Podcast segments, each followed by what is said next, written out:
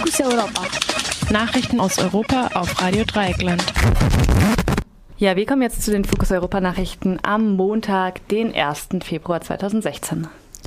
NGOs fordern EU dazu auf, Handel mit Konfliktmineralien gesetzlich zu verbieten. Zehntausende demonstrieren in Frankreich gegen den Notstand und den Staatsbürgerschaftsentzug. Spontane Kundgebung in Villingen nach versuchtem Handgranatenanschlag.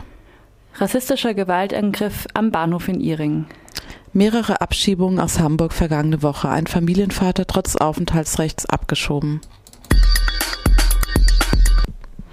NGOs fordern EU dazu auf, Handel mit Konfliktmineralien gesetzlich zu verbieten. Die EU-Regierungen sollen europäische Unternehmen dazu verpflichten, Tests durchzuführen, die das Risiko verhindern, dass ihre Zulieferer mit sogenannten Konfliktmineralien handeln. Das forderte eine Koalition von NGOs, zu welcher Amnesty International zählt, vor dem heutigen Beginn der Diskussion auf EU-Ebene über ein neues Gesetz. Das Europäische Parlament habe einem entsprechenden Vorschlag zugestimmt. Die EU-Regierung jedoch wollten bislang lediglich freiwillige Tests, die aus Sicht der NGO-Koalition schwächer wären als die geltenden internationalen Standards, aber auch schwächer als die Standards der USA, Chinas und vieler afrikanischer Staaten. Laut der Koalition von Nichtregierungsorganisationen gibt es starke Hinweise darauf, dass sich bewaffnete Gruppen durch den Handel mit Mineralien aus Konfliktregionen finanzieren und dass diese Mineralien zu Menschenrechtsverletzungen geführt haben. Mit einem Bericht hatte Amnesty International vor kurzem belegt, dass die freiwilligen Tests die großen Elektrofirmen nicht daran hindern, aus Kinderarbeit geförderten Kobalt für die Produktion von Batterien, ähm, die für Smartphones, Laptops und Elektroautos genutzt werden, zu benutzen. Zehntausende demonstrieren in Frankreich gegen den Notstand und, die, und den Staatsbürgerschaftsentzug.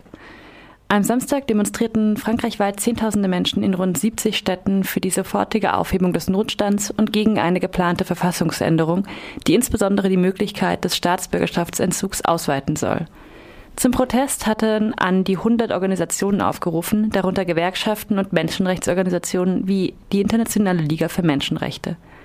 In Paris lief die größte Demonstration mit über 5000 Menschen laut Polizei und 20 ah, mit über 5000 Menschen laut Polizei und 20.000 laut den Veranstaltern unter großer Polizeipräsenz.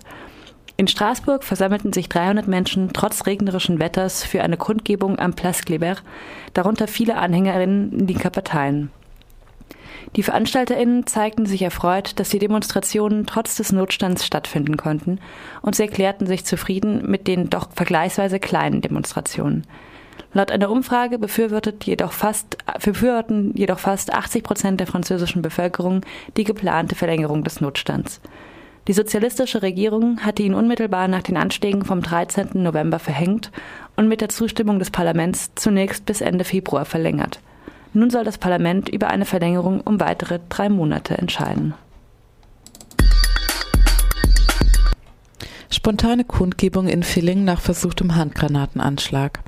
Laut dem offenen antifaschistischen Treffen Villingen-Schwenning versammelten sich bis zu 400 Menschen am Samstagnachmittag für eine spontane Kundgebung in Villingen. Anlass der Kundgebung war ein versuchter Anschlag mit Kriegswaffen auf die Erstaufnahmestelle für Flüchtlinge in der Dattenbergstraße. Unbekannte hatten in der Nacht auf Freitag eine scharfe Handgranate in den Innenhof geworfen, die glücklicherweise nicht explodierte. Experten der Polizei zündeten sie anschließend kontrolliert. Zur Kundgebung aufgerufen hatte das offene antifaschistische Treffen, das Bündnis Villing-Schwenning ist bunt und die Partei Die Linke. Der Stuttgarter Publizist und Hauptredner Theodor Bergmann rief die Menschen dazu auf, sich über Vorbehalte hinweg zu organisieren und nicht auf den Staatsapparat zu warten, so ähm, eher wörtlich, um sich gegen die Menschen zu stellen, die den Hass säen. Neben den Rechtsradikalen galt seine Kritik der CSU. So sagte er, Zitat Anfang, auch die Hetze aus Bayern muss aufhören, Zitat Ende. Eine weitere Kundgebung soll am Samstag stattfinden. Rassistischer Gewaltangriff am Bahnhof in Iringen. Laut einem Polizeibericht griff ein junger Unbekannter am Freitagabend einen syrischen Jugendlichen am Bahnhof Iringen bei Breisach am Rhein an. Der männliche Angreifer warf Schottersteine aus dem Gleisbett in Richtung des Syrers und schrie Parolen, die den ausländerfeindlichen Charakter des Angriffs deutlich machten. Ein Anwohner erstattete Anzeige bei der Polizei, nachdem Steinwürfe seine Glasscheibe durchschlugen.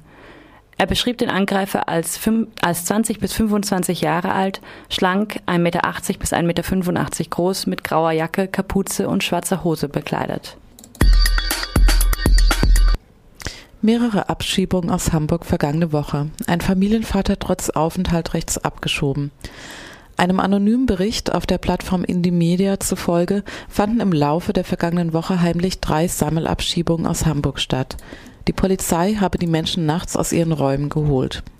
Bei einer Familie habe die Polizei ein 13-jähriges Mädchen geschlagen, den Hand, äh, Handys weggenommen und der Familie keine Zeit gelassen, vor der Abschiebung ihre Habseligkeiten einzupacken. Bei einem abgeschobenen Familienvater gab die Ausländerbehörde nachträglich einen Fehler zu. Der Mann wurde kostenpflichtig nach Serbien abgeschoben, obwohl er seit 20 Jahren in Hamburg lebte, seine Kinder hier geboren wurden und er noch knapp zwei Jahre lang Aufenthaltsrecht hätte. Fokus Europa. Nachrichten aus Europa auf Radio Dreieckland.